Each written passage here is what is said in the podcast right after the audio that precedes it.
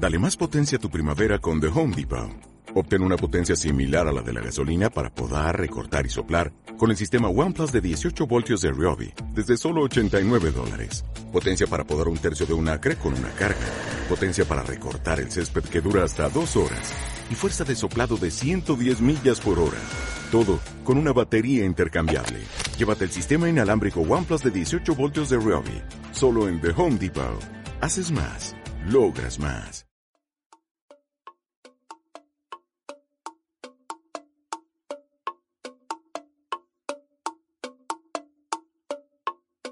Estás escuchando Vivir Rodando.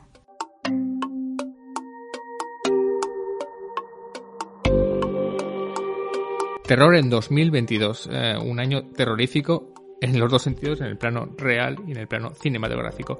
Vamos a hablar en este video rodando sobre la gran cosecha de cine de terror que hubo el año pasado, el año 2022. Lo hacemos con Pablo Vergel, que vuelve al redil, o sea, vuelve a casa, vuelve a su programa. Hola, Pablo. Hola, Raúl. Vuelvo, vuelvo donde empecé. ¿Dónde empezaste? Sí, sí, sí. Así que muy agradecido de que me recibas. Ahora que ya eres una estrella, Mediática. una estrella mediática y con éxitos que ya hemos hablado aquí muchas veces, eh, de todo tipo, vuelves ahí a- al hogar. Un momento, al una visita. donde nunca debí salir. Mejor no, porque lo que hay fuera. Antes de empezar a hablar de cine de terror, vamos, una reflexión tú como sociólogo y como persona que, que analiza muy bien todo lo que pasa. ¿Crees que los años terroríficos, en el plano real, que 2022 ha sido un año algo terrorífico, bastante terrorífico, eh, da pie a que la gente consuma más terror o le guste más ver cosas de terror o incluso que se haga más terror en, la ficción? Cosa que debería ser al revés, que la gente viera cosas más ligeras o al revés.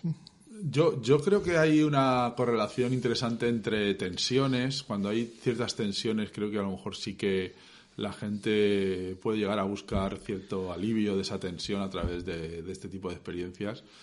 Pero cuando se produce algún hecho abiertamente, pues eso, tan dramático como una pandemia o una guerra, yo creo que la gente se satura un poco, ¿no? Yo creo que, que bueno, cuando, cuando, hay, cuando hay tensiones o una- algo que se está gestando, yo creo que sí que, sí que hay una, sí que hay algo que se, se salpica, ¿no? A la pantalla y al interés.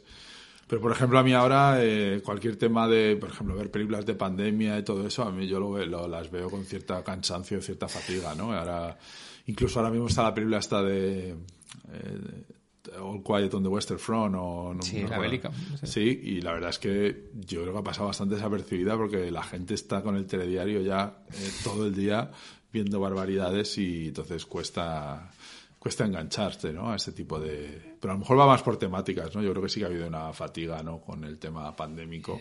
Ha habido creo que bastante gente... Bueno, ahora está The Last of Us que nos ha vuelto a, a poner sobre la mesa el escenario apocalíptico, pero la gente pues como que tiene un poco de fatiga. Aparte yo creo que no se estarás de acuerdo que, que a nivel artístico el tema pandémico no va a tener un gran calado. Creo que a la gente no le apetece nada ver a gente con mascarillas ni, ni recrearse en ese tipo de, de escenarios. No, más no sé, un género que asomó la patita y por suerte no, no, no prosperó mucho, que eran las películas hechas durante la pandemia. Sí, sí, eso... Eh, que creo que deciré decir, yo lo escuché decir que yo sé que fue a presentar una película que era fue hecha durante la pandemia, era de Ben Wesley, o sea, que tenía mucha así de calidad, pero dijo, sé que os dará mucha pereza ver una película que se sí, hizo durante sí. la pandemia. Eh, De, de hecho, la única que defiendo es Host. Me parece una película que, que sí que creo que supo, partiendo de ese escenario, crear un escenario de terror y, y no eran películas por defecto, ¿no? Es decir, directores y gente que estaba en su casa, igual que los músicos que se ponen a tocar versiones acústicas en, en, en terrazas, ¿no? Y en balcones, pues... Cosa que, pues, no, que podría tener su gracia, pero ahora da grimita ver los vídeos de la No, no, gente no. en sus casas. No, no, no, eso yo creo que va, la, la historia va a ser inmisericordia. Entonces, sí, estos años terroríficos yo no sé, no sé hasta qué punto, ¿no? Y luego también, esto creo que lo hablamos una vez, que a veces uno tiene la idea de que el terror te prepara para, para las situaciones y, luego descubres que no, que es todo bastante más eh, tedioso, ¿no? Y bueno, al final yo creo que tampoco acaba de funcionar, ¿no? La, la idea es antropológica de que el- vemos películas de terror para gestionar un poco las situaciones, ¿no? Eh, no, porque luego el terror es... es- tiene nada que ver el terror real con lo que luego acabas sintiendo. No menos generalmente las películas de terror que son de asesinos y generalmente si hay suerte nadie acaba no sé, con un asesino en serie o con... No, no, no. Eh, bueno, eh, vamos a centrarnos en el terror 2022 porque tú me dijiste preparando este programa y hablando sobre este programa que había sido un año bárbaro en cuanto a terror. Había, es verdad que ha habido mucha cantidad, de eso también podemos reflexionar porque realmente creo que las plataformas han hecho una apuesta por el cine generante de género de terror bastante importante. Habrá que ver por qué ha pasado así, pero bueno, 2020 ha sido un año de terror especialmente brillante, ¿no? Yo, desde, mi punto de vista, creo que ha sido un año espectacular y también ha sido un año eh, que me ha gustado en el sentido de que ha sido terror también bastante mainstream. No, no estamos hablando de películas así, que también podremos hablar de algún tipo de película un poco más en los márgenes. Pero estamos viendo, de, viendo que, bueno, el cine al final, yo no sé exactamente qué razones puede haber detrás de ello, pero al final yo creo que la gente cada vez va menos al cine a ver películas que antes tenían un atractivo y ahora yo creo que está funcionando un tipo de cine muy eh, muy de género, ¿no? Muy de películas de acción, de ciencia ficción y de terror. Yo creo que el terror la gente lo va a ir lo está viendo, lo está viendo al, lo está yendo a ver al cine, ¿no? Películas como luego vamos a hablar de Smile o películas así bastante modestas que han hecho muy buena, muy buena recaudación y que han tenido bastante éxito y crítico y, también de, audiencia, ¿no? Y ya me da la sensación de que el, está mirando de cara a la industria del cine al, al terror, ¿no? Yo creo que al final eh, puedes hacer con cierta destreza y no muchos recursos, puedes contar alguna historia y bueno, ya sabes un poco más el sistema. La gente lanza cortos, y ve que funciona viralmente, le dan un presupuesto al director y bueno, pues también está el fenómeno Terrifier, que, que luego también podemos hablarlo y, y estamos viendo pues eso, que yo creo que películas incluso que tenían un destino de plataforma se están estrenando en cines, ¿no? Entonces, no sé, yo sí que tengo la sensación de que tanto a nivel streaming con toda la panoplia de plataformas, pero que yo creo que sí que se está convirtiendo un poco en un tablón de, salvación también del propio cine en salas. Sí, es muy interesante lo de, lo de salas y streaming, eh, porque es verdad que muchos, muchos proyectos eran de streaming y han ido a salas, y, da la impresión cuando, cuando se estaba estableciendo el streaming que el cine de terror iba a ser directamente una cuestión plataformera. Straight to video. Straight to video. O sea, lo que siempre hemos visto con, el cine de acción, ¿no? Pues el, direct to video, el VHS, el Dolph Lundgren, la película esta. Y parecía ser, pero luego hemos visto que han visto que el cine estrenado en salas de terror ha tenido mucho, mucha repercusión. Y no sé si es porque realmente la gente ha vuelto a hacer lo que se hacía con el cine de terror, que es quedar en grupos para verlo. ¿no? Sí, tiene un punto de ritual, ¿no? Sí, porque los dramas, comedias, otros géneros siempre los puedes ver solos o acompañados, eso no importa. Pero sí que el cine de terror de verlo acompañado y sobre todo de ir a una sala oscura es un poco tópico, pero y, verdad, y adolescentes, y adolescentes. Y, exacto, y muy jóvenes, y que vuelvan a ser los jóvenes los que es como volver al pasado, volver un poco a los 70 y 80. Sí, yo creo que al final hay una especie de retroalimentación curiosa, porque yo creo que ahora ir al cine a ver películas intimistas, pues eh, yo creo que no voy a decir que, que es algo que no se dé, sí, la gente yo creo que tiene un público, ¿no? Pero yo creo que a la gente, por lo menos a mí, me cuesta más levantarme del sillón para ver algo eh, reposado, un cine de autor y creo que ese tipo de cine ahora mismo eh, yo creo que le está ganando la, la, partida a otro tipo de formatos, ¿no? Sin embargo, el cine de género y esa idea un poco... Además, si te fijas, incluso el terror está cobrando también una importancia bastante a, a nivel crítica con el con este concepto tan, tan terrible y terrorífico del terror elevado, que es un poco como la coartada de, cierto tipo de gente para poder ver género, ¿no? Igual que había gente que no puede leer cómics, que lee novelas gráficas, pues ahora hay gente que no va a ver eh, películas de terror, eh, lo que siempre se ha llamado los cheap thrills, ¿no? Las, penny dreadful, sensaciones baratas, y eh, el, gran guiñol, desde el principio del gran guiñol ya podemos hablar de lo mismo. Y ahora parece que hay que convertir Cuando creo que es mentira, porque bueno, yo creo que siempre ha habido lugar para la reflexión en el, en el terror, ¿no? Sí que ha habido un terror un poco más palomitero, pero también ha habido películas. ¿no? Entonces, este concepto de terror elevado que hace que también pues, sea una etiqueta que, que también yo creo que es un cine que funciona bien, ¿no? De películas como Midsommar o... Es, eh, Ari están- Aster, estamos hablando, obviamente. Sí, sí. Fue bueno, son, son películas que están funcionando bien, ¿no? Sí, pero son películas de terror. Es que lo de terror elevado siempre me pare- le tengo un poco de, de manía a ese concepto. Yo entiendo el concepto, pero es como eso, intelectualizar el terror, decir, bueno, el terror es esto para la gente llana y luego vamos a hacer un cine terror para la gente más intelectual, no sé cuánto. Y Sí. es absurdo cuando generalmente es lo mismo. No vamos a ser ejemplos de cine de terror bastante currado, que no sé si es terror elevado, ¿no? Pero Bueno, esto también pasó en, en los 90 cuando eh, la, la música techno se puso de moda. Y entonces, como había gente que le gustaba el techno, pero no quería ser confundido con los bacalas Los de bacalas, industrial, se inventaron la etiqueta de techno inteligente. O sea, que es una de Sí, las cosas más sí. condescendientes y, y repulsivas que se ha inventado jamás. no eras un bacala, pero si oías a Afex Afex Twin, pues Claro, ya eras un ahí, intelectual eh, y... Sí, entonces, bueno, siempre al final, sociología pura es todo esto. Claro, estamos ahí con un sociólogo.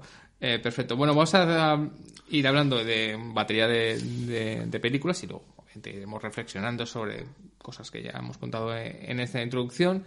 Eh, tenía dudas sobre qué empezar. Tú me has dicho, bueno, hay una que me gusta especialmente, a lo mejor la dejamos para el final, pero yo creo que vamos a empezar para el principio porque es realmente eh, es una película que ha calado mucho y con conceptos, en ciertamente, bastante sencillos, como ese smile, ¿no? O sea, una persona dando miedo eh, sonriendo, que es lo típico de que se ha visto 20 veces, pero que ha generado un boca-oreja eh, impresionante.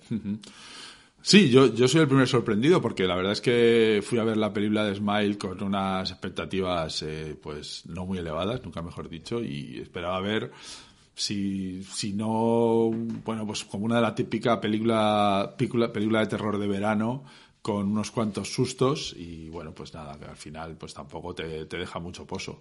Pero debo reconocer que es una película que me impresionó, incluso te diría que podría decir que hasta me afectó. Fue una película que me pareció bastante, me parece bastante inquietante.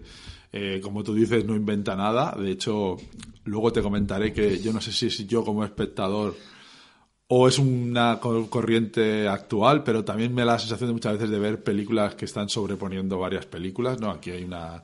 eh, Bueno, es algo que ha pasado en todos los géneros, Sí, pero en sí. cine de terror especialmente. Pero aquí, eh, claro, por ejemplo, Smile, pues sí, podemos hablar de It Follows, claramente, ¿no? Y de, y de, de alguna otra película, ¿no? Que, que ves una estructura de bastante, bastante definida, ¿no?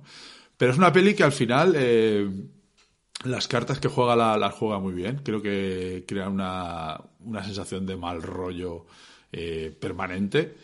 Y no sé, me- a mí me dejó, me dejó la película, eh, fue una película que me, que me pasó un poco por encima, ¿no? Y, y creo que el director, eh, en todo momento, eh, y luego también te hablaré un poco de, de, ese, de, ese- de esa sensación, creo que no juega, como has dicho tú antes, tampoco a giros muy locos. Es otra, tendencia que veo ahora, ¿no? Ya no es tanto el giro, sino que muchas veces es una secuencia que, que a lo mejor no te sorprende, pero que está tan bien ejecutada que te acaba, eh, que te acaba llevando ¿no? a, a- a las coordenadas que el director quiere. ¿no? Podemos contar un poquito del, del argumento. Bueno, ya Sí. se ha visto mucho, pero para. Bueno, eh, eh, Smile eh, empieza con una sucesión de, de eventos aparentemente extraños, ¿no? De una persona que aparece en una aparece en una en un gabinete de un, de un psiquiatría de un hospital que tiene una serie de, de miedos, está diciendo que está teniendo unas visiones y que se le aparecen gente que bueno que empieza a sonreírle de, de manera siniestra, ¿no?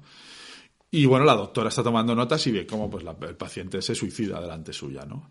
Y a partir de ahí eh, se comienza a descubrir una especie de, de, bueno, de ente que va dando saltos y que va a través de una serie de emociones va saltando, ¿no? De, de persona en persona, ¿no? Y poco a poco van viendo un poco cómo van tirando del hilo, ¿no? Eh, y es cuando me parece que la película es más interesante. Pues recuerda mucho a The Ring, recuerda mucho a It Follows. Para mí It Follows fue una película que yo creo que, que supo muy bien, eh, muy bien eh, crear un ambiente espectacular y luego aparte un juego, eh, un juego narrativo muy interesante, ¿no? Con esta idea, ¿no? De, de una especie de nuevo de entidad que va avanzando y retrocediendo por las relaciones de las personas, ¿no? Como una especie de enfermedad venérea o, o quién sabe qué, ¿no? Y entonces en este caso, pues eh, hay una serie de, de- de situaciones, pues que al final van mucho más allá de la sonrisa siniestra, ¿no? Eh, también hay otra tendencia actual en el cine, que es el, el- el- la tortura de animales domésticos. Yo creo que a los directores han descubierto que, que a la gente responde de una manera espectacular y yo ya he visto varias películas. Sí. sí, sí. sí. Me gustaría abrir esa, porque incluso pensaba hacer un programa con, con eso, y creo que lo comenté en algún programa. Perdón por irme de Smile, pero es que cuando lo has dicho que, que era tendencia, eh, yo le tengo mucha, ya mucha manía a una película, que sea, sea antigua o nueva, donde se vea a un animal doméstico morir. Sí, sí, no, pero Eh, eso perro. Porque Eso sí. me parece, eh, porque obviamente me gustan mucho los animales, pero, pero no es por eso, sino porque me parece ya un recurso barato. Quiero decir que si en un thriller de terror ves a una pareja que es la protagonista, son los, los buenos, y que tienen un perro, saber ya que ese perro va a morir, De- eh, el recurso de voy a darle a esta, a esta pareja, a este protagonista, un perro un gato, porque así lo puedo matar y con- creo un un golpe de efecto, ostras, me parece muy manido, ¿no? un poco por ir ya. Y Sí, sí. me ha agotado un poco. De hecho, no sé si has visto Asbestas, he visto que está muy bien que al perro no le pasa nada. Que lo, lo comentamos. Justamente comenté eso eh, hablando con un cineasta, con, que, que era director amigo Que mío. parecía el recurso fácil, pero no, el perro no tenía no, culpa no de solo nada. eso, sino que los villanos, entre comillas, porque Lo sabes cómo la película, es un enamorado de- del perro Sí, y lo cuida, no sé cuánto, y en el momento que lo sabes. Porque, porque justamente pasó eso. Cuando pasa lo que tiene que pasar, cuando veo a una pareja con un perro y cuando ya sabes cómo, va, cómo es la película, en el momento dices, bueno, esto va a pasar y me voy a cabrear y me voy a cagar en, en Sorogoyen. Y es de lo mejor de la película, que sepa construir una tensión con un perro al que vive hasta el final de la película. So- sobrevive a mucho. y, sobre- y sobrevive, con lo cual ahí Sorogoyen le doy un, un punto, un punto a favor. Asbestas, que por cierto no lo hemos metido, pero quizá bordea a veces el cine de Sí, sí, terror. el el, folk horror. el, el folk horror. Sí, pero bueno, Smile Joe es una película que recomiendo mucho, da, da muy mal rollo, tiene sustos, juega muy bien su- sus bazas de... Pero sobre todo creo que cre- genera un un intenso mal rollo, ¿no? Ah, podría discutir algo del final, que yo creo que al final... eh, creo que se puede haber resuelto alguna cosa mejor, pero bueno, eh, también yo tengo un problema con... eh, me pasa muchísimo con las películas cuando los protagonistas empiezan a tener sueños que luego resulta que no son realidad. O sea, yo si fuera guionista o director sería incapaz de meter algo así. Y aquí hay alguna cosa que, bueno, empiezas a ver que es delirio, que no, que tal. Y bueno, a mí... Pero aún así, creo que la película es una película ganadora en todos sentidos. Recursos facilones, los sueños y la tortura de animales. Sí, eh. sí. Y luego algún niño siniestro también es otro el otro tropo de Sí. la temporada. Son los niños malvados. Eso es una cosa que... Joder, pues sí que estamos volviendo a los 80, te lo voy a decir. Sí, no, porque está todo inventado. Está todo- Está todo inventado. Eh, y Smile la colocas como, me has dicho casi, lo más lo mejor que has visto en terror. Sí, sí, sí, yo... eh, Incluso no siendo... A ver, no me parece es la- terror elevado ni es... no, no me parece la mejor película. Eh, de hecho, hay otras que creo que tienen más cine y que, bueno, pues quizás sea una experiencia estética.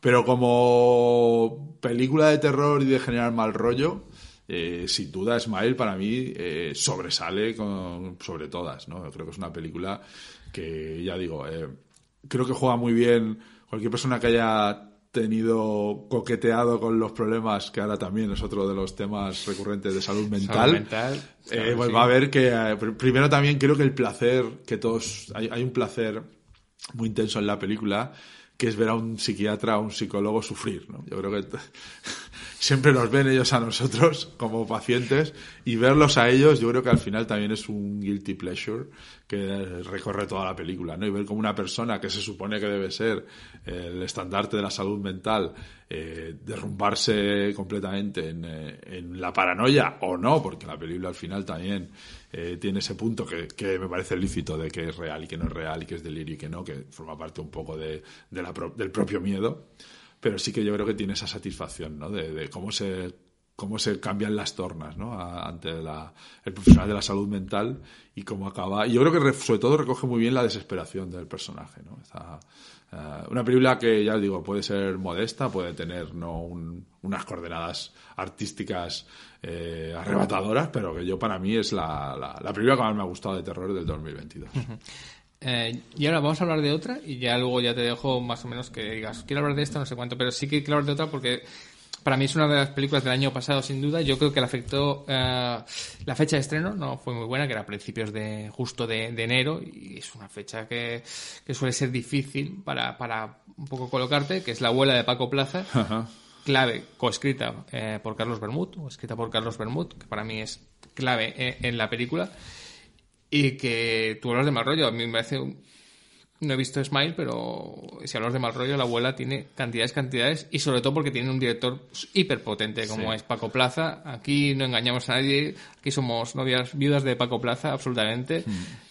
Siempre está esa, ese, ese duelo que se, que se quiere crear Paco Plaza-Balagueró. Nosotros respetamos a los dos, pero somos más, bueno, o soy, soy mucho más de Paco Plaza, y es la, la unión de dos mundos increíbles, ¿no? Como es la mm. dirección de Paco Plaza para crear atmósferas y ambiente de terror, y ese gusto por el gótico, yo que sé, urbano, o las sociedades secretas, o, o ese lo inquietante que es Carlos Bermud. ¿Qué, tal? Bueno, yo, yo La Abuela fue una película que me, que me encantó. Eh, de nuevo hay dos cosas que me gustaría resaltar. La primera es otro de los tropos que ahora se ha puesto de moda y se ha puesto de moda a criticar, que es la gerontofobia. Que, pero bueno, yo creo que al final está jugando con un miedo eh, absolutamente innato ¿no? de, a la gente y, y bueno, no, sí que es verdad que le puede parecer a alguien que se está criminalizando o, dando una visión muy negativa de un colectivo, pero sí que es cierto que la, ya no es tanto el colectivo como la, vejez, ¿no? Es, sí, es, una, reflexión sobre la vejez bastante espectacular y bastante... Y luego, eh, de todas maneras, lo que me gusta mucho de esa película es que es una película que yo creo que luego me tú comentarás, que no he visto Mantícora por, por desgraciadamente por por la bueno la, la, la, paupérrima situación de la distribución del cine español en España, donde prefieren tener salas donde no vaya nadie, pero, pero que el cine español no dura nada. O sea, es una para que venga otra película que no tampoco va a ir a ver nadie, pero que es, en fin, da igual. Entonces no he podido ver Mantícora, pero hay una cosa que me gusta mucho de la abuela y creo que está muy bien en el guion de Carlos Bermúdez, que es que no juega, o sea, la, película se la ve venir desde lejos, ¿no? Lo que está pasando. Y no importa, no importa para nada que tenga que haber un giro. De hecho, eh, bueno, a ver, a lo mejor hay alguien muy, muy, muy miope que no ve venir lo que va a pasar, pero es prácticamente imposible, ¿no? Un, eh, un, un prólogo que yo creo ya te deja claro. Claro, entonces. Pues, si no, no lo haces, ¿no? Y pero te relajas ya y disfrutas, ¿no? De la película. No tienes que estar pendiente de quién lo ha hecho, el Whodunit, ¿no? Eh, quién lo ha matado quién está. No, aquí prácticamente se ve. Y luego, pues me, me gusta mucho la idea también un poco del tabú, ¿no? de, de esta idea del abuelo encantador de amor incondicional, pues aquí no, aquí vamos a ver a, un personaje cruel que, que, es egoísta y, funciona muy bien para y, mí. Y yo no digo abuelo encantador, sino abuelo cruel. O sea, que, perdón, abuelo débil, ¿no? Los abuelos son o encantadores o gente débil, enferma, que ya está al final de su vida y tienes que echar la lagrimita por él. No queremos un abuelo o una abuela eh, absolutamente pues la bruja de, de, Mago de Oz, ¿no? Una auténtica de una crueldad absoluta con un familiar suyo, lo cual indica es otro giro también, ¿eh? No es contra un desconocido o contra un amigo, sino contra es alguien de su misma sangre. Y también ahí hay un poco la idea de que al final bueno, existen teorías ahí, no, no me quiero poner freudiano, pero sí que hay gente que, que dice un poco la idea esta de que los, los hombres tenemos hijos por puro egoísmo, ¿no? Por, por mantener, por trasladarnos de alguna manera, aunque sea por delegación, ¿no? Y aquí un poco pasa eso, ¿no? Llevado hasta el último extremo. Luego de nuevo me vuelven a pasar eso. Últimamente me pasa, veo eh, reflejos de la semilla del diablo, de muchas películas, pero bueno, es que creo que al final es evidente que todo director tiene un magisterio y, unas influencias que al final plasma, ¿no? Es un Satanic Panic de, de libro. Y hablando de la semilla del diablo, te quería comentar lo que comentamos cuando vimos La abuela, un, amigo y yo en Sitges, es la magnífica ambientación del piso. Ese piso, ese piso si hubiera sido otra casa más normal, eh, hubiera estado bien, pero es ese piso, lo bien elegido que está, ahí yo creo que también, aunque la dirección es de Paco Plaza, se nota Carlos Bermud, que rueda siempre, los intereses los selecciona muy bien, y esa casa como está, como es una casa perfecta, porque es una casa fantástica para vivir, en un piso eh, muy chulo, pero como se convierte en un refugio del mal absoluto, ¿eh? y no tiene ningún elemento amenazante, ¿no? Tiene esos, esos, detalles que luego va descubriendo la protagonista, esa, esa coleta, pero la casa como en sí es, debería ser amigable, ¿no? No es nada siniestra, pero se logra convertir en eso, en un refugio del mal. Sí, sí, sí. No, no, yo creo que es una película fantástica y bueno, ya digo, me falta por ver Mantícora, que, que bueno, creo que juega en otra liga. Sí, sí, sí. Antes tú me has dicho, no sabías si... Sí, no lo has visto, ¿no? Bueno, para No. mí sí que es una película. No, bueno, ahí el programa 160 y 160 está dedicado a Mantícora y podéis eh, eh, ver un análisis más profundo de la película, pero bueno, es una película que sí que juega con el drama, pero al final es Carlos Bermud, ¿no? Y ese ambiente inquietante lo tiene en todas sus películas, ¿no? Y en algún momento que pues sí que parece que estás viendo un thriller, pero en realidad es la película más dramática de, de, de Bermud, ¿no? Es una película increíble, pero sí que ha dado un giro más a un cierto drama, ¿no? Más que ha olvidado un poco más el suspense o el thriller o el terror. ¿Qué te gustaría más comentar de... Bueno, pues hablando un poco, hemos hablado de, de la abuela, pues también podría ser interesante hablar de Hellbender, ¿no? Una película eh, que se estrenó a finales de 2022, que yo creo que no ha llegado a cines en España. Y... Plataformero, esto sí que es plataformero. Sí, bueno, y, y piratero también. Pero es una película que había tenido cierto eco y, y va un poco... Es una película que juega mucho la, también una carta ahora que está, eh, bueno, bastante en boga, que es el tema del paganismo, feminismo, la bruja como... Es verdad que se ha satanizado mucho la figura de la bruja a través de... Bueno, la bruja al final no dejaba de ser una sublimación de la misoginia. Y ahora pues se le ha dado la vuelta, ¿no? De, la bruja se considera casi un símbolo de, de rebelión feminista frente al poder, ¿no? Y bueno, yo creo que para mí es una película que no acaba de, de funcionar o no acaba, o no acaba de conectar. Creo que juega muy bien. Hay una serie de, de bueno, de, de, de tensiones que, que, sí que al final, bueno, tiene un par, aquí sí que se vas a ver, vas a ver unos cuantos giros. Pero luego al final yo creo que juega mucho, me recordó un poco a las películas de Cosmos, ¿cómo se apellida? Eh, Cos, eh, Cosmatos. Cosmatos, que, juega ahí con una, bueno, unas explosiones de color y de, y de, de pasión visual, ¿no? Muy, muy, muy, muy definidas. Aquí esas imágenes las intentan hacer, pero yo creo que no acaba de funcionar. Ese es otro, no un tropo, pero eh, que pongas colorines no quiere decir que seas eh, un tío súper guay, un artista súper Sí. genial, hay que saber hacerlo. Sí, Cos- sí, bueno, Cosmatos lo sabe hacer, Sí, Mandy o tal son películas que funcionan muy bien. Pero, aquí, pero hay algunos directores que les encanta apagar la luz y poner un fluorescente y decir, Sí. hecho, Y- vamos. Y aquí yo vi que la película, pues eso, no, no, me decepcionó un poco, ¿no? Sí que también juega también un poco con el folk horror, es una película muy arty también, pero luego mm, hay ciertas escenas oníricas que para mí no, no funcionan en absoluto. Y, y bueno, yo al final, bueno, sí que hay una relación interesante entre madre e hija, bruja novata, bruja avezada, que sí que me parece interesante. Pero bueno, es una película que, bueno, no, no la destacaría. Pero bueno, en, cuando me puse a preparar el programa, pues aparte de lo que había visto, me puse a recabar un poco, eh, un poco, pues películas que estaban teniendo así, pues eso, estaban siendo incluidas en los típicos rankings de 2022. Y esta salía con, destacaba, destacaba Hellbender. Y bueno, yo creo que sí que toca las teclas adecuadas un poco del tiempo, pero también creo que será una película que va a ser olvidada, ¿no? Muy pronto. Bueno, y has comentado eh, el folk horror, ¿no? No sé si... Curiosamente que en un año tan bueno de terror, lo que es folk horror, folk horror, tampoco tenemos mucho. Algo que es un, que es un género que, que da muchísimo juego. Bueno, este ha sido un año más de rural horror, Exacto, ¿no? Como ¿no? asbestas o cerdita. Claro. O cerdita, que sí que sería una película que yo creo Sí, que, así ahora tampoco hablamos. es folk horror. Bueno, Yo creo que folk horror al final es el, error este- el, horror este más pagano Sí, y tal. Esta de Hellbender sí que sí que conectaría un poco con, el- con esa con esa línea, ¿no? Pero por ejemplo, Cerdita es una película que yo creo que Sí, podemos hablar...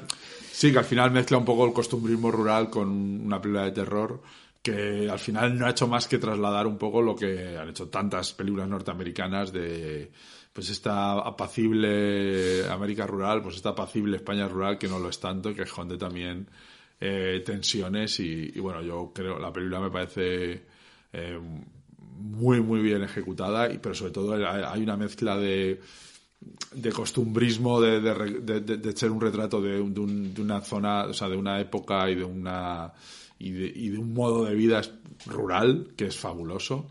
Eh, luego hay algunas cosas que no me encajan, ¿no? Como el personaje, bueno, el, el, llamado malo de la película, que parece que se va paseando por allí como Pedro por su casa, y eso todo el mundo sabe que en un pueblo es imposible, ¿no?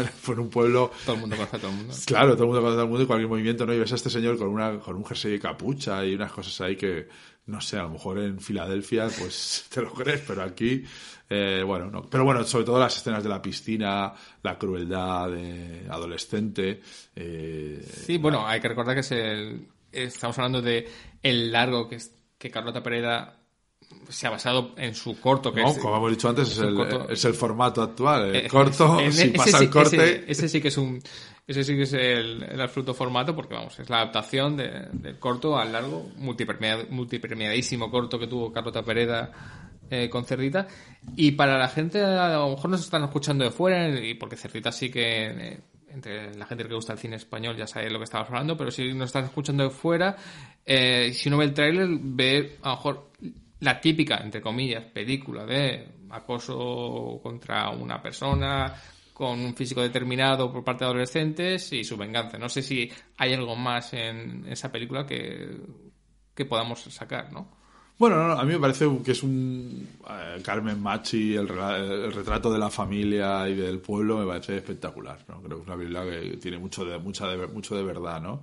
En esa idea de la piscina, luego aparte tiene un par de escenas que juega muy bien con el, con el visualmente, ¿no? Sobre todo en la piscina y que creo que, que, lo hacen fenomenal, ¿no? Y entonces es una película valiosa en ese sentido, ¿no? Porque yo creo que funciona a dos niveles, ¿no? Funciona como eh, retrato costumbrista eh, y luego también como un thriller, ¿no? Como una película de suspense, eh, serial killer o como queramos llamarlo, o revenge, o podemos utilizar ahí distintas. Pero bueno, sí, pero a mí es una película que sin tampoco haberme vuelto loco, eh, creo que me parece una película que, sobre todo alguien que a lo mejor no, no conoce bien España, como has dicho tú, gente de fuera, pues le puede ser muy interesante para ver un poco también un, retrato de España eh, muy particular. Y si tuvieras que comparar con las bestas, podríamos sacar como la España profunda de alguna de alguna manera cosa que sí eh, bueno aquí yo eh, en las bestas sí que hay una idea un poco más de un extraño no que entra o de de hecho luego vi el documental que en el que está basado y, la verdad es que me estalló un poco la cabeza porque había cosas que pensaba que en la película estaban exageradas y yo creo que hasta la película eh, suaviza algunas cosas no y y bueno, sí, ahí a mí, me interesa más el conflicto, ¿no? Aquí yo creo que eh, Cerdita yo creo que busca otra emoción, ¿no? Es la, la, crueldad y, sí que un poco la, la idea de, de, bueno, al final la historia tampoco es particularmente propia del pueblo, eso puede pasar en cualquier sitio, ¿no? Pero la ambientación rural sí que, sí que es muy, interesante, ¿no? Y bueno, yo creo que al final sí que ahora, con, eh, si juntamos estos éxitos y el folk horror, pues yo creo que habrá alguna película de española de folk horror que va a ser eh, terroríficamente terroríficamente mala, ¿no? me da miedo que a veces estas cosas no se acaban de no se acaban de digerir bien y miedo me da, miedo me da. Estoy pensando en Cerdita, Restas, pero también estoy pensando en Espíritu Sagrado de, Chema García Barra, que también habla de, y ese sí que nos toca de, cerca, eh, de, de, una España profunda, pero fuera de, digamos, del centro, o sea, fuera De, de, Madrid o de las grandes amplios lugares urbanos. Por cierto, me encontré el otro día al protagonista de, de, Espíritu Sagrado en la oficina de correos del PLA y me hizo mucha ilusión. son cosas que gracias a Chema García ha convertido... es lo que haces. Al, un lugar cotidiano lo convierte en un lugar mágico. Sí, sí, tenemos que hacer un... Eso tú que también los negocios hacer una gira de Espíritu Sagrado por Elche, ¿no? O sea, llevarlo por los lugares de rodaje. Ya existe el bar Paquito y todo eso. Sí. sí, sí, sí, ya existe, ya existe. Bueno, ¿qué más eh, no te apetece? Bueno, ya pues seguimos un poco con las películas españolas, pues también destacaría Venus. Balagueró. Que, es una película de Balagueró. Eh, es una película que creo que no ha tenido suerte en taquilla. Eh, por razones creo que un poco comprensibles. Una película que para mí hace un malabarismo de jugar con dos géneros eh, a la vez y salir medianamente victoriosa o con cierta habilidad. Parece un poco un thriller eh, con temas de drogas, eh, marginalidad. Y luego al mismo tiempo, pues una especie de, de trama Lovecraftiana, de horror cósmico, también un poquito forzada o, o, yo creo que un poquito de sutileza no le hubiera venido mal. Pero sí que también, de nuevo, pues eso, creo que juega, juega bien un poco, recrea muy bien un Madrid así bastante de extra radio Hmm. eh, interesante. Y, y bueno, a mí la película me gustó y creo que funciona bien, ¿no? Y es una película entretenida. Pero yo creo que la gente no, no ha entrado, ¿no? No, no es una película que a la gente haya creo que haya ha sabido apreciar sus virtudes, ¿no? Y al final yo creo que se ha quedado un poco a caballo. Yo creo que más que nada porque la gente creo que no ha ido a verla. Y creo que se ha quedado a caballo entre eso, entre no es un thriller, no es una película de terror. Y cuando haces este tipo de híbridos, si te sale bien y fusionan los dos públicos, te puede ir muy bien, pero puedes alienar a los dos públicos. Yo creo que aquí al final los fans del thriller pues, no han entrado y los fans del terror tampoco. Ah, puede haber ciertos prejuicios, porque hemos dicho que eso, que de terror está teniendo un seguimiento popular eh, importante. Hemos hecho comparaciones con los 80, con los 90. eh, pero que el cine español, el público español le tenga un cierto prejuicio al terror español, de alguna manera. La abuela tampoco tuvo un gran, gran éxito de, de taquilla, aunque es muy diferente a Venus, obviamente. No sé qué taquilla hizo Venecia y Frenia, que la podemos comentar un poco después. Eh, pero no sé si el público se siente más a gusto viendo una película como Smile norteamericana, que no tiene ninguna conexión con ella, y si le toca algo más español en terror, no sé si lo, lo mira con mayor severidad, a lo mejor. Bueno, y también hay un tema de. Yo creo que también el thriller. eh, sí que es verdad que hay películas que españolas que creo que han, eh, han sabido poner el thriller a, a un nivel. Pero también ha habido mucha resistencia, ¿no? Como que estas historias, como que lo que dices tú, que las ves en un en las afueras de Atlanta y te lo crees, pero Sí. lo ves en España y ya no. Y bueno, a lo mejor hay como que aquí no, no acabamos eso. Y luego la película yo creo que apuesta fuerte, creo que Esther Expósito, que bueno, es una especie de, de, de sex symbol o de referente o icono muy juvenil. Y eso sí que es un clásico todavía, ¿no? Coger a una estrella generante femenina Sí. en ciernes y meterla en una película de terror, o sea, que Sí. sufra, que... Eso es... Pero no, no, al final yo creo que... el- De hecho, yo no sabía muy bien a qué iba a, que iba a enfrentarme me, hasta que no leí por ahí un poco por encima y sí que vi un poco que había unas referencias más de terror, pues eh, leía la sinopsis y me atraía poco, ¿no? Me, me recordaba a la, a la serie esta de Netflix, de, de hecho es bastante parecida, de las chicas que se escapan del, del, del puticlub, no me acuerdo cómo se llama, Red o... Eh, sí, algo así, ¿no? Algo Sí, rojo, ¿no? creo que lleva dos, tres temporadas. Es una serie de Netflix que ha tenido éxito, incluso éxito internacional. Es una serie que, que, se ha- que, que, bueno, ahora las plataformas ya no hace falta venderlas, ya va, ya la venta va integrada, ¿no? Pero que sí que se ha visto fuera y todo. Código Red, Código Red, no sé cómo Sí, se llama. sí, sí. Bueno, pues la vi un poco tal. Y luego sí que es verdad que creo que, que, que a nivel visual también, sobre todo, la trama, eh, la trama está bien, eh, juega también un poco a, a esos vecinos y a esas fincas creepy, un poco de la comunidad o del eh, el- la semilla del diablo, ¿no? Que yo creo que también funciona muy bien porque yo creo que una de las cosas más terríficas que puedes tener en esta vida es un vecino chungo, ¿no? Eso es una de las- Lo peor. lo peor que puedes tener en esta vida. Entonces también peor es- opera ya a un nivel muy, muy, muy, muy interno, ¿no? Pues eh, tenemos Venus. Bueno, decir que Venus, si no me equivoco, eh, ha entrado en el catálogo de Amazon este fin de semana, creo. Ah. O sea, que tiene una nueva oportunidad para una nueva vida. Más allá de, de las salas de cine, sino en, en tu plataforma. Creo que está en el catálogo de Amazon desde este fin de semana o por ahí. Me suena. Eh, ¿qué, más que, ¿Qué más podemos que te apetezca comentar? Bueno, pues sí, la, la verdad es que mm, volviendo un poco a, a- un poco a latitudes estadounidenses, Sí. eh, yo creo que hay una película también que por mi temática me gusta destacar que es Nope. Sí, justo que lo que yo quería una también comentar. película que yo creo que es una enorme película. Yo Enorme, enorme, sí. eh, cosas que había hecho Jordan Peele antes, eh, bueno, había alguna cosa que me había gustado, Ash me había gustado. eh, empecemos eh, primero por lo de por Jordan Peele, creo que, es- que es un nombre tan importante en, el- en el cine fantástico, bien en el cine de terror, tan renovador, aunque sea un poco cliché. Eh, ¿Cómo llegabas a no de Ash y eh, Get Out? ¿Eras Bueno, un convencido de Jordan Peele No, o no, no, exactamente? No, no, bueno, a mí Jordan Peele como humorista me, me gustaba muchísimo. Sí, lo sí. de Keyan Peele creo que Sí, ha habido es- es muy momentos... Y de hecho a veces alguna me gustaba mucho porque había algunos sketches que tenían algún punto de terror, alguna, había homenajes al resplandor, o sea, se nota que tiene un bagaje eh, importante. Get Out no me gustó, me parece una película ramplona, pero Ash sí que me gustó ya bastante, me parece una película eh, muy, muy interesante. Pero luego lo que ha hecho en tele también, eh, Twilight Zone, Sí. ni me he molestado. Y Territorio Lovecraft, eh, él está implicado, ¿no? ¿O- Me suena no? que sí, creo que sí. O sea, tiene, tampoco- es muy. Sería muy. Tampoco me gustó nada. eh, no, no como otra serie que sí que me alucinó, que se llama Dem, que tiene una temática Sí. bastante similar y a mí me parece de lo mejor que he visto en, en televisión en los últimos años.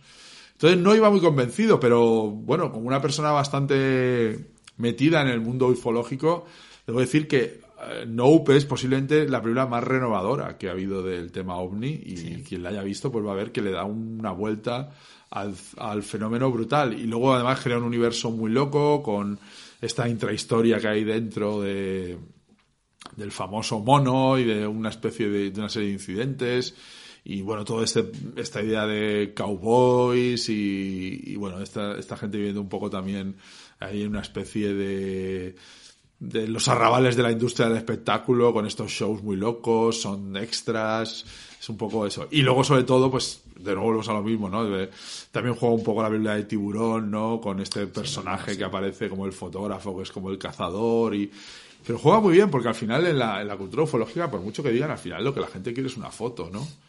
Es lo que vale la pena, es lo que hace que tú, tú puedas hacer valer algo, ¿no? Y yo ya diría que me- si bien Smile me dio más miedo, yo creo que la mejor película del 2022 Estoy de acuerdo. eh, en el género de que se pueda considerar terror como, como cine, eh, me parece que es Nope, ¿no? Tú que has comentado mucho lo de los ovnis, hay que. Lo de capturar eh, imágenes de los ovnis con, con, con aparatos, ¿no? Que eso dijiste, ¿cuándo empezaron a desaparecer fotos de ovnis? Pues cuando llegaron los móviles y todo el mundo podía hacer una foto con un. eh, la Luego, pa- otra cosa que digo siempre es que una foto ovni para ser creíble tiene que ser borrosa. Si no, Obviamente. Si no, no. Generalmente para ser algo creíble tiene que ser imperfecto. si Sí, no, no es nada creíble. En Nope, eh, los aparatos de, de captura son muy importantes. Es genial Sí. porque va de la tecnología punta a la tecnología más casi primitiva. Análoga analógica. Sí, no, mano empezamos con las fotos de este hombre, de este jinete, eh, que es lo más analógico, analógico de, de to- de toda la vida, ¿no? Eso es absolutamente fascinante, ¿no? Eh, que creo que a lo mejor no... no- porque es una película realmente eh, compleja, ¿no? mano? Yo creo que la ha hecho porque la ha hecho Jordan Peele y ya tiene, ya puede hacer lo que quiera, pero es una película de una complejidad... Sí, yo creo que esta sí que podemos decir que es terror elevado. Podría. Sí, pero sorprendente, ha gustado bastante, ha tenido muy... incluso... Sí, porque funciona muy bien la, la trama. Sí, pues, eh, y bueno, tiene una eh, última parte absolutamente asombrosa, digo, de, en plan de picos, de climas, de climas, pero antes lo que vemos es mundos que no tienen nada que ver, un cowboy, la historia del mono, yo cuando lo vi creo alucinado, pero yo pensaba, joder, alguien que vea esto buscando algo de terror, no va, no va a entender nada o, o se va a sentir defraudado. Sí, tiene muchos recovecos, pero, pero todos están muy, muy bien eh, organizados. ¿no? La- es un, un tren de la bruja que, que da muchas vueltas, da muchos giros, pero que te acaba llevando también al sitio, ¿no? Y no, no hay nada gratuito, ¿no? Y yo también ahí ves, pues eso, destellos de David Lynch, de, Sí. de- de Spielberg, de cantidad de, de grandes realizadores, ¿no? Y yo creo que es la, para mí es la coronación de Jordan Peele. Yo creo que está a años luz de todo lo que ha hecho. Ah, ahora te, voy a poner en un brete. Em, pero sí, es eso. Es, para mí es un mejunje en el buen sentido que un, un director, otro director, pues eso haría un mejunje pues muy absurdo, no sé cuánto. Pero Peel yo creo que ya está con un nivel de confianza autoral tremendo y lo une todo y sabe cómo, cómo meter cada cosa, ¿no? Climas final, esta historia de, del mono, del chico, del joven actor, los, los cowboys, los caballos, todo es absolutamente asombroso, ¿no? Y tiene mucho de, de terror elevado y también tiene mucho de serie B, ¿no? Porque vemos ahí el interior de, de esta especie de ovni extraterrestre y que no deja de ser un plástico donde se, Sí, sí. se alimenta toda la gente, no, no es nada curradísimo ni nada, ¿no? Tiene no, mucho de eso de serie B, de monstruo, de monstruo de serie B que se, que se come a la gente, de The Blob. Es, eso, es que es eso. No, no hay- Eh, no, eh, lo de. Cuando hablaba de, de Get Out, que te pareció muy remplona, ¿no?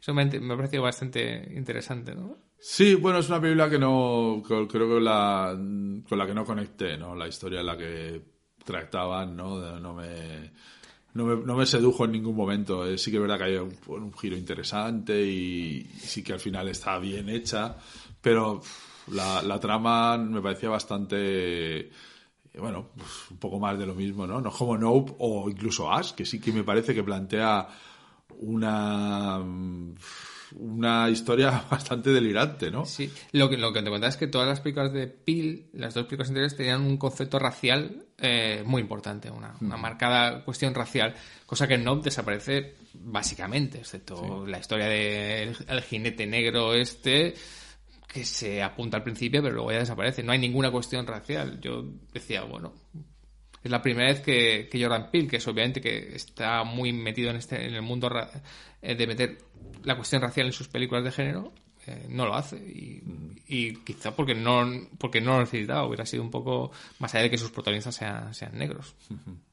Sí, no, no, yo creo, yo creo que también ahí hay algo de, de- de, bueno, yo creo que res- como público, pues si no estás tan conectado con ese tema, pues respiras un poco la película de otra manera, ¿no? Sí. ¿Qué más podemos eh, comentar? Bueno, ¿te parece? Porque no sé si la, la has apuntado aquí en esta lista que tienes tú, pero sí que me lo has comentado, que es Hasta los Huesos de Bones and Soul, de Guayal Niño, que dicho que te gusta mucho y a mí también me gusta mucho y que ha vuelto a ser una película de género interesante porque venía de Suspiria y pensábamos todos que iba a volver a otro género, a su género dramático, que al de Yo soy el amor o al de eh, Call Me By Your Name y volvió a hacer una película de género, pero con una visión muy teen, ¿no? Muy, Sí. muy adolescente. Sí, a mí es una película que se dice en inglés de coming of age, ¿no? Del- de adolescencia. ¿no? Sí, aquí, bueno, a, a mí me gustó mucho. De nuevo vuelvo a ver como, no sé si es que yo creo que tengo un problema, empiezo a ver como eh, porcentajes de películas, ¿no? Pues me- evidentemente aquí la referencia absoluta es Cru, eh, Crudo, ¿no? La película francesa de, Ducournau, sí. que, bueno, La de Titán. a mí otra me película. parece una película soberbia eh, y con uno de los finales que toda- todavía me persigue. ¿Estás hablando de, de, de crudo o de, De crudo, de crudo, crudo, crudo. Titán daría ¿Y para Titán? otra peli. Sí, pero me es a favor o- o es como No, yo estoy a favor, yo estoy a favor, pero ya me parece una... parece bien. Sí. eh, Estamos a favor de Julia Ducournau. pero bueno, es que es que es crudo me, me, me fascinó. Eh, y me una película. Y aquí yo creo que al final juega mucho a eso, aunque creo que está basada en una novela, ¿no? Pero bueno, luego aquí sí. hay una idea que me parece fascinante, ¿no? De esa especie de. ah, Me gusta mucho. Es una cosa que se ve, también podemos hablar luego de Innocence, también. Sí. Me me gustan mucho las películas que plantean como una especie de fábula donde la realidad se suspende, ¿no? Eh, Esta gente va por ahí matando gente, eh, devorándola y parece que no tiene ninguna consecuencia, nadie los pilla nunca, parece que iban, ¿no? Como por debajo de... Y eso me, me hizo bastante gracia, ¿no? Era una especie de, de retrato de la América más tirada, ¿no? De la América del Midwest allí, todo el mundo haciendo un poco lo que le da la gana, ¿no? Allí, y me parece que funciona. Y luego me gustó mucho la idea esta de, me recordó un poco a entrevista con el vampiro, ¿no? De cómo está este, eh, este comedor o eaters que se llamaban ellos, que está intentando captar a alguien más joven, ¿no? Porque el mundo, pues, se necesita un poco de anclarse, ¿no? Ya creo que están un poco ahí como intentando, eh, bueno, eh, enga- engancharse al mundo porque ellos ya empiezan a envejecer y me pareció interesante, ¿no? Y luego la historia de el romance, ¿no? Bueno, eh, me parece que es una película lírica que tiene... Luego al final creo que acaba entrando en una especie de... bueno, de, de pugna ahí que ya me interesa menos.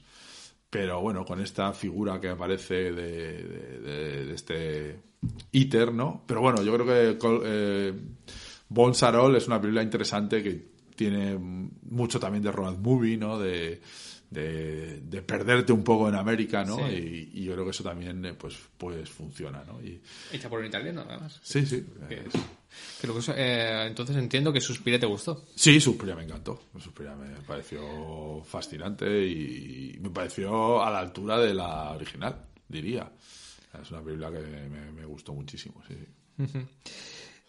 Pues, eh, bueno, vamos a ya que lo has comentado, vamos a hablar, hemos hablado de adolescentes, vamos a hablar de niños, niños con, con poder, que puede ser un Sí. género un poco eh, o, o interesante o espeluznante. Bueno, ahora depende- ya os digo que últimamente, ya desde hace Otro tiempo, tropo. desde Freiburg y otras películas que se han visto, la de los niños con perversos, también han sacado la de Orphan, First Kill. Sí. O sea, la- la- la- el tropo del niño perverso, pues yo creo que también eh, funciona muy bien, ¿no? A la gente le da un enorme mal rollo porque te contrasta, ¿no? La, la ternura que te puede, o no, que te puede proporcionar un niño y, y lo malvados que son, ¿no? Y aquí también se juntan con escenas de tortura de animales y muertes bastante crueles, ¿no?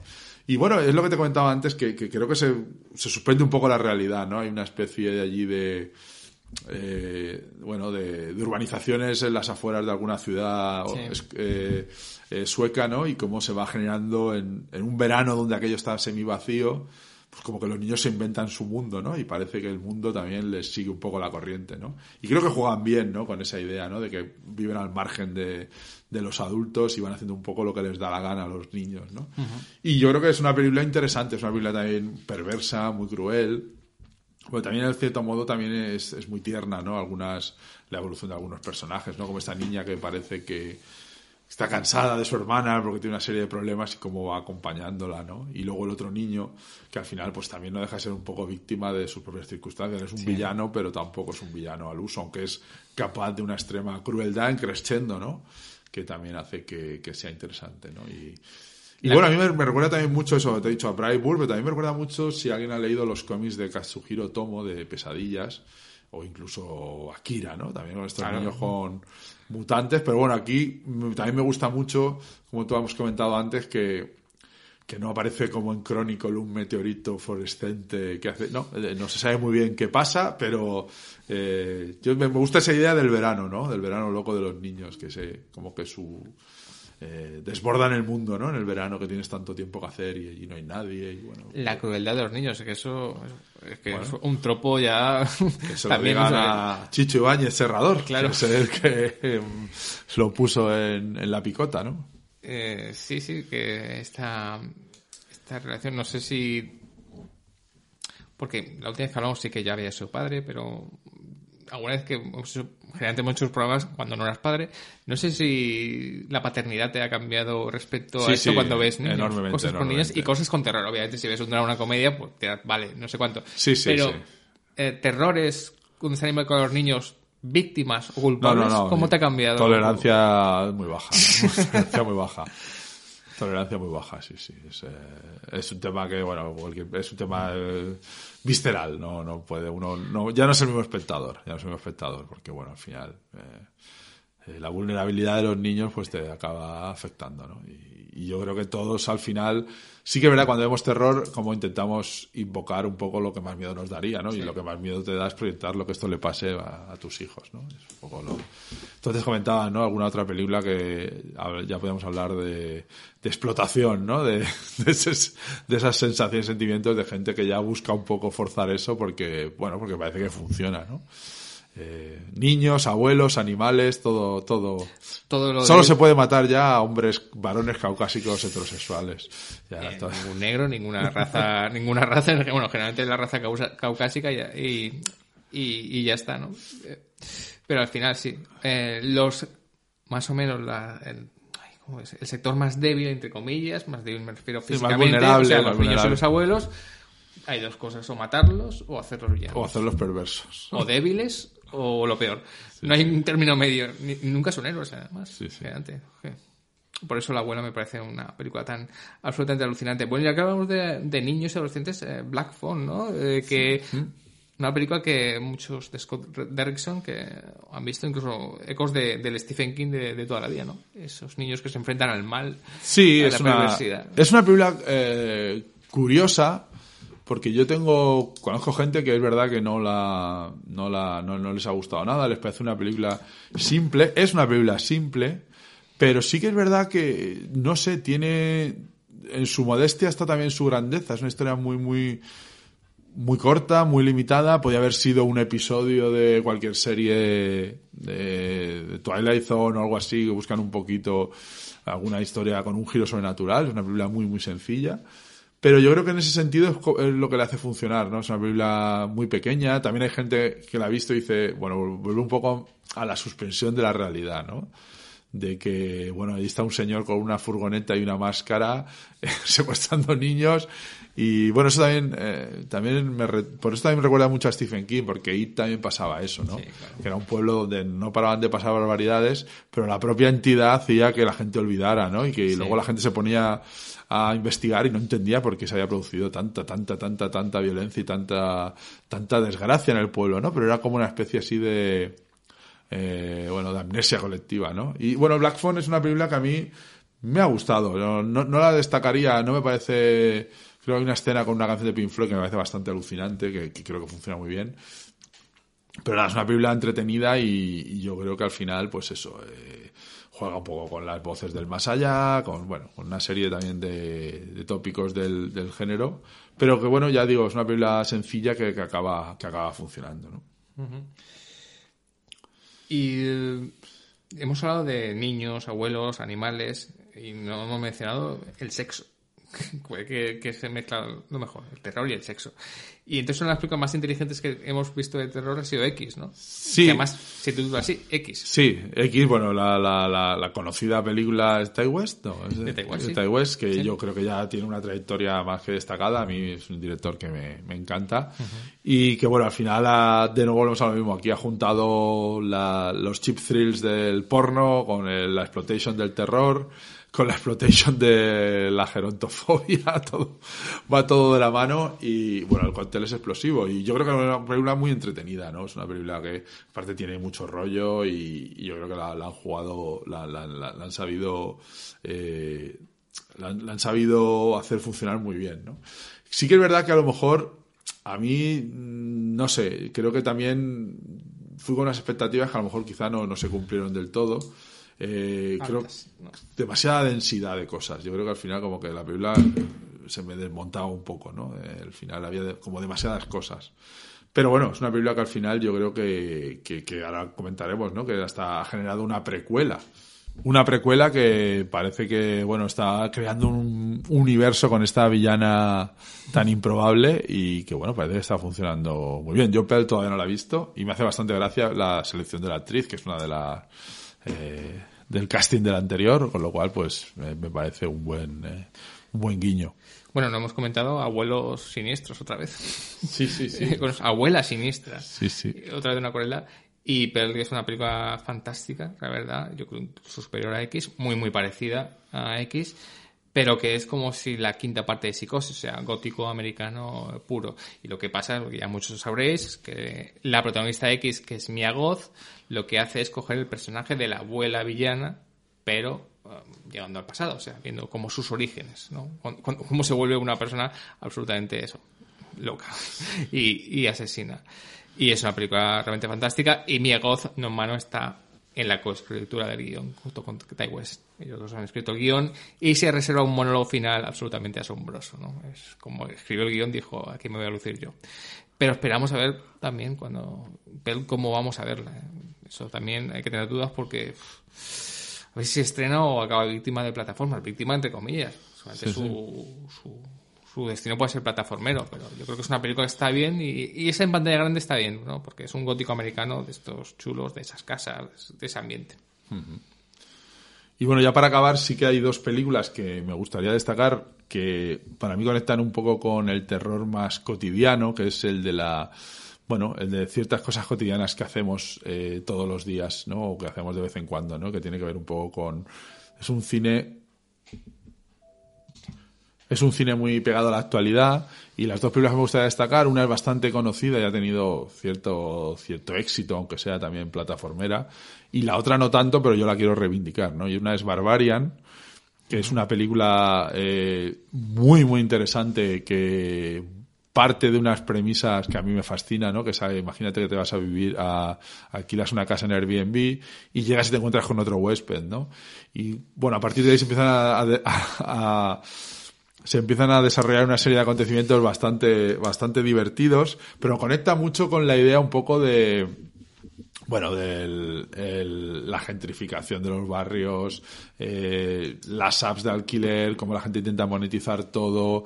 Eh, me parece muy interesante porque es algo que como que, te pilla muy de cerca, ¿no? todo lo que hacemos esto alguna vez que te vas a algún sitio, te vas a una, es que me voy a encontrar, ¿no? Y luego creo que es una peli que juega muy bien y le da un buen, eh, le, da un buen bofetón a los que vamos de listos, ¿no? El que vas a ver una película, bueno, ya esto ya lo veo venir. Bueno, aquí juega muy, muy, muy bien las cartas. Luego la película tiene varios, varios, varios, eh, varias capas, tiene varias partes. Y luego también me gusta mucho Igual que pasó en su día con Amityville, que había gente que recuerdo haber visto vídeos del profesor Repronto diciendo que al final lo que le fascinaba era que era una película que reflejaba muy bien la crisis de, de los años 70, con la casa aquella que era un desastre, que todo eran problemas cotidianos. Aquí tenemos un poco lo mismo de una persona que tiene una vivienda que la quiere vender, que la tiene eh, con un, la tiene en alquiler turístico con Airbnb y está obsesionada por sacar más dinero, ¿no? Entonces me hace mucha gracia que encuentra un dungeon brutal en su casa y lo primero que piensa es que eso va a hacer que se revalorice porque puede decir que tiene más metros, ¿no? Y en vez de investigar qué es esa extraña mazmorra, se pone a medirla para intentar eh, colgarla online y poder, bueno, en fin, me parece muy, muy divertido. Luego también hay un tema que, bueno, conecta también con el Me Too, bueno, al final es una película muy recomendable para mí en el top 3 de, de diversión del año. Eh, creo que tiene muchísima, muchísima, muchísima eh, gracia. Sí que al final también, de nuevo, es una película que al final de, de rapa un poco al final, pero la primera, la abertura es fantástica y yo diría los dos tercios, los dos primeros tercios son, eh, son fascinantes, ¿no?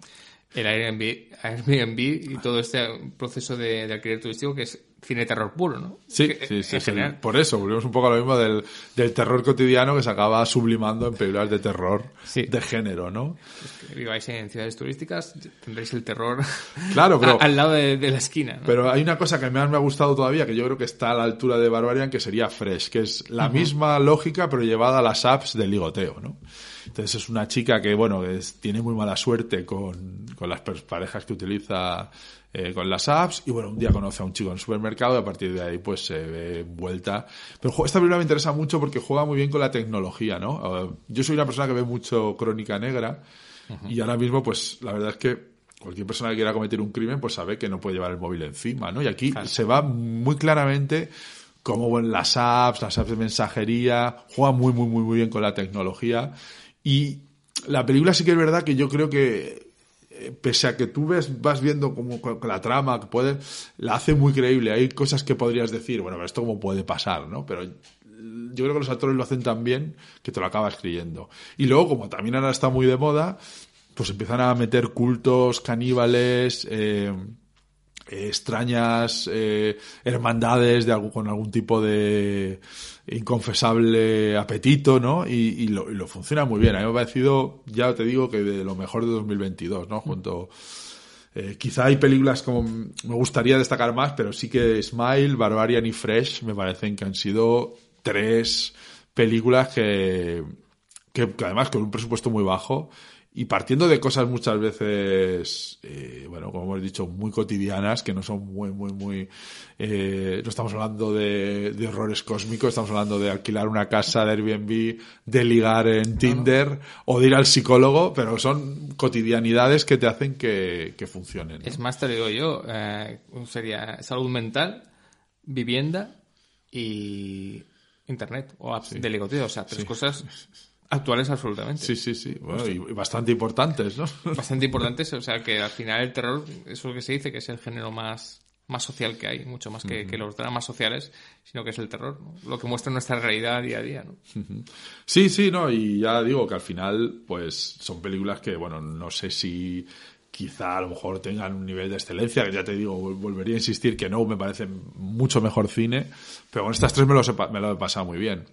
Y luego ya para cerrar, sí que me gustaría hablar un poquito de, remakes. Eh, ¿Candyman ha sido 2022 o no? Ya no eh, lo Candyman es del año pasado. Ah, vale, bueno. o sea, de, hace dos años. De hace dos años, ¿ah? Pero vale, que, fue una película que ya me pareció, como decían en Scream, muy, de forma bastante eh, acertada, que es una recuela, es un remake secuela, donde, bueno, al final eh, vuelves a hacer un poco lo mismo, pero no es lo mismo y al final lo que quieres es traer nuevo público, pero que al final están buscando lo mismo.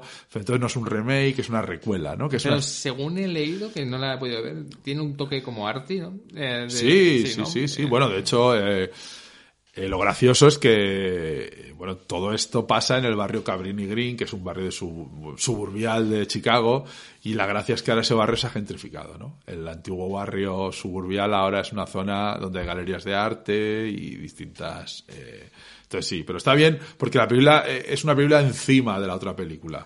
Puede parecer un remake, pero no, es una recuela, ¿no? Como ha pasado con el Watchmen de, de Lindelof, son estas películas que parece que esté contándote lo mismo, pero realmente no, está construyendo sobre lo que ya existe, ¿no? Y luego algo parecido pasa con Hellraiser, ¿no? que es una película que, bueno, yo es que creo que es imposible estar a la altura de- del Hellraiser original. eh. No sé si has visto alguna secuela de Hellraiser. No, no, no, no, no. Eh, creo que vi en su día en algún videoclub infecto la Hellraiser 2, pero no, no, no, no he visto, no, no, no he llegado tanto. No, no. Las- mi, mi grado de espeleología de la cultura tiene límites también. Pero Hellraiser no está mal, es una película que creo que tiene algún que otro acierto visual, pero es totalmente innecesaria, porque es que Hellraiser, eh, la primera, eh, bueno, es que prácticamente no... no- Si no me equivoco, yo creo que está Cliff Barker de- detrás de, de este remake. Obviamente, Cliff Barker va a sacarle la pasta. Sí, no, no, no, tiene, tiene que vivir, tiene que vivir. Y, y muy bien que debe vivir, porque vamos, es un fenómeno absolutamente increíble, ¿no? Pero sí que es verdad que bueno, es una peli que yo creo que al final, bueno, mira, al final, en, en esto el terror, eh, pese a Scream, que a lo mejor podíamos, podíamos hablar de ella, pero Sí, parece que se mantiene un poco al margen de esta fiebre de remakes, ¿no? Está Halloween, está Scream, pero bueno, bueno, Scream ahora ha vuelto a hacer otra, como otro reboot, y ahora está la secuela del reboot, que es la que nos viene el año que viene, con Jenna Ortega.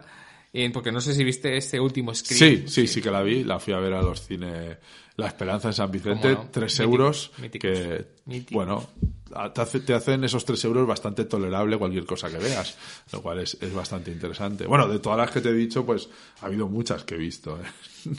Venus, por ejemplo, eh, u otras también. De hecho, esta semana quería haber ido a ver Megan, pero no he podido verla. Podido. Ah, pues es una pena, porque hubiera estado muy bien, porque eso es puro... No, no, es porque no hemos hablado, perfecta, no, pero no hemos para- hablado de niños, abuelos, faltan los muñecos de Sí, sí, asesinos, no tenemos sí. ninguna de muñecos asesinos. Sí, sí. Pero- Bueno, y está el payaso Terrifier, o sea que tenemos todos los... Pasa que yo no la he visto Terrifier, no, no me Eh, atrae Decíamos que los payasos asesinos ya estaba bien, ¿no? Que se acaba, ¿no? Está amortizado, ¿no? está, El icono. está absolutamente eh, acabado. No sé si algún remake más que se te ocurre. Bueno, no, no, ahora mismo no caigo, ¿no? Bueno, sí que hay que comentar el Halloween Ends. Halloween Ends hemos porque- hablado un poco, pero... Hemos hablado un poco porque se, se supone que se acaba esta nueva resurrección de- con, Hallow- con Halloween. Eh, no, mano, en Halloween Ends, pues, un spoiler, se mata ya a Michael Myers de verdad, quiere decir, se le tritura, se le, se- con un montón de testigos y esperemos, no sé. Obviamente va a haber más películas de Halloween porque el negocio, Sí. el negocio es el negocio. Bueno, de hecho, eh, es curioso que Halloween al principio, si se ve la, la tercera, eh, que es esta película tan extraña, la, tem- Bueno, las- que no tiene que ver con Halloween. Claro, pero es que al principio eh, eh, la idea mejor. era hacer un Halloween multitemático, que cada año fuera una cosa distinta, una especie de franquicia, Tipo. American Horror Story, donde partiendo de mimbres muy parecidos, y a mí me parece la más interesante, ¿no? Halloween. Bueno, y luego los remakes de. Rob Zombie también me parecen muy guays. Sí, hay un Halloween 4, creo que es. eh, o es el Halloween 5, que lo compré con no vale nada, pero el que tiene un susto final maravilloso. Y es eso que dices, bueno, la película es una mierda, pero con este susto final merecido la pena porque Sí, es una sí. película de terror. Obviamente. Eh, eh, no, no sé si quieres comentar algo más o paso a hacer un listado rápidamente de qué ha habido para Sí, que la sí, gente lo sí. sepa. Una, películas como Ojos de Fuego, Stephen King volviendo, otra versión o remake, o como- porque nunca sabemos si es una adaptación del libro o es un remake de la película. Eh, Morbius, una película absolutamente horriblemente recibida, eh, Reza por el Diablo, como hemos dicho, La huérfana, Primer asesinato, La invitación, La bestia, que es- era Idris Elba luchando contra un león, La pasajera, Atrapados en la oscuridad, Malnacidos, eh, Trece exorcismos, cine terror patrio, eh, La matanza de Texas, otro reboot, remake o como queramos Mira, yo decía que se había salvado el terror, pero lo que pasa es que no le hago ni caso. Pero no, no, remake y reboots hay, ¿eh? eh, Bodies, Bodies, Bodies, eh, Jaula, otra película de Predator, o sea que sí da igual, es que estas se- siempre van a volver. Y destacar, bueno, destacar dos cosas, Venecia Frenia, eh, Alex de la Iglesia, es una película de Alex de la Iglesia, Que es un género en sí. que es un género en sí, lamentablemente, es verdad que ya... Creo que Alex de la Iglesia ha perdido, digamos, el toque ahora mismo por, por la velocidad con que, con que rueda. Quizá, quizá nunca lo tuvo. Yo creo que sí lo tuvo y todos sabemos además cuando, digamos, cuando hubo ese, ese cisma en su, en su carrera, pero es verdad que rueda muy rápido y casi no, no es, no le puede seguir el ritmo, ¿no? Y quizá antes, la película de Alex de la Iglesia era un, un fenómeno. Y ahora, eh, no tanto. Y sí destacar, que te la recomiendo si no la ves, porque yo sí considero que es terror, que es Crímenes del Futuro de David Cronenberg, que es Cronenberg puro, es como una especie de, como que Sergi Sánchez, el crítico, lo define muy bien, un museo de los horrores de Cronenberg, ¿no? Es una especie de visión a lo Es que yo es que soy muy fan de su hijo. Y de Brandon Cronenberg. O sea, Cuando me parece... estamos hablando de Infinity Pool, la última película de Sí, Brandon sí. Cronenberg se está estrenando en Sundance. Bueno, Y bueno, luego a mí la, eh, la película de anti, Antiviral me parece de lo más alucinante que he visto en mi vida, ¿no? Antiviral, Possessor y ahora Infinity Possessor Pool. también me pareció un peliculón como un castillo y sí que bueno. eh, Eh, ¿Crees que Brandon Cronenberg tiene mucho de David Cronenberg? ¿No tiene nada? ¿O, Sí, sí, yo creo que sí, yo creo que sí. sí, o es sí. como una versión eh, más incluso perversa, de, todavía más perversa de, de- de su padre? casi? Eso es difícil, ¿eh? Pero es que Possessor, y por lo que veo Infinity Pool, puede ser que ya haya dado otro paso más de la perversidad y la tecnología, claro, por supuesto. No, no, a mí me, me- De hecho, Antiviral, ya de luego que es una de las películas que más me, me han impactado en los últimos años y tampoco es de terror eh, No, exactamente. no es exactamente de Es simplemente pues, una, una fábula muy, muy, muy. llevando al extremo cosas que me fascinaron sobre la cultura de las celebridades en, en- contemporánea, ¿no? Que me parece muy, muy interesante. Bueno, ahora sí que estamos acabando. Una especie de, como de resumen. El terror ha llegado para quedarse. Nunca se fue en realidad, ¿no? Pero al final es el gran género cinematográfico, casi. Es que siempre que lo hablamos. Yo tengo la sensación, tengo la sensación de que, bueno, a ver, que tipo de películas que siempre han funcionado han sido de género, la acción y, pero mm, cuesta ver eh, respuestas de cine, de comedias, de otro tipo de dramas, eh, cuesta mucho más de ver, ¿no? Películas antes como, pues, no sé, Mejor Imposible. sí, pero las típicas no, películas no, que la gente iba a ver, tirado, pero no, la gente ya creo que ese cine no le atrae y no, entonces bueno, hemos vuelto a lo mejor a rituales un poco casi de pasaje, de adolescencia, como el terror. Eh, ya el sexo también se, con- se consume de otra manera. En cines ya, bueno, aparte de los cines X, pero ya las películas así de cierto tinte erótico eh, no tienen ninguna, ninguna viabilidad. El thriller retórico que murió casi. casi No, pero te los puedo hablar, 90, por ¿eh? ejemplo, de pues una película como Atracción Fatal o erótico Instinto los Básico y Showgirls, todo eso ya, pues existen otras alternativas la gente para dar rienda suelta a sus, Eh, eh, eh, es que a sus rubores. Lo hemos comentado porque no hemos hablado de, de Men, de Alex Garland, que, que es esta alegoría feminista fantástica en lo que es el terror, pero un poco burda, eh, para mi opinión, que cuando la veamos ya a ver qué, a ver, a ver qué opinas, porque me has- eh, lo hemos comentado un poco. Eh, ¿Por qué el sexo no aparece en muchas de estas películas que hemos comentado? ¿no? Porque generalmente sexo y terror ha ido como muy unido toda la vida. Y es muy difícil donde el sexo tenga una, una importancia Yo protagonista. creo que ¿no? es por la, la pornografía en internet. Yo No, hermano, si, si vamos a otros géneros, el sexo en realidad en el cine ha desaparecido casi. de Totalmente, por- ¿no? Pero no Ya en no- el cine norteamericano, en el cine español No, y no, europeo, que no era mucho más abierto. Porque hay otras. eh, el consumidor obtiene placer de otra manera y de otros formatos. Es como buscar en un kiosco de revistas porno. No, no las vamos a encontrar. Bueno, eh, Pablo, una, eso. Muchas gracias por haber, No, no, gracias a ti por, por invitarme. haber vuelto a vivir Rolando. Espero que no sea una visita familiar y que, bueno, que sí que es una visita, pero que visites Sí, más no, no sea la tu visita casa de compromiso familiar. de compromiso y, y nada, destacar el cine de terror de 2022 y, bueno, si te parece, en 2023 hacemos una valoración y vemos si lo comparamos. si Vamos vemos- viendo la- las sí. cosechas. Sí, sí, a mí me ha sabido mal, he echado de menos un poco de alguna película europea, no, no, o, Cierto, o asiática, cierto. pero bueno. Es cierto. eh, bueno, así ha salido. Eh, ha visto cine español. Sí, sí, sí. O sea, Balagueró Plaza han estrenado, con lo cual Sí. es importante. Y hemos hablado de tu corno, yo le di corno, con, con Roy Titán. Y esperemos que con una tercera película que si no, no creo que se pueda hacer una comedia musical. Y que ya sabes que las cosechas van como van. Y van como Uno van. recoge lo que recoge. Y bueno, no hay que decir- no, perdón que me estoy despidiendo ya 30 veces, no hay que eh, perder de vista el cine belga siempre. El cine belga, todo lo perverso, todo, no es cine de terror, pero todo lo perverso le gusta muchísimo. Bueno, Pablo Vergel, un placer estar. Gracias, Raúl. Y a vosotros hasta el próximo.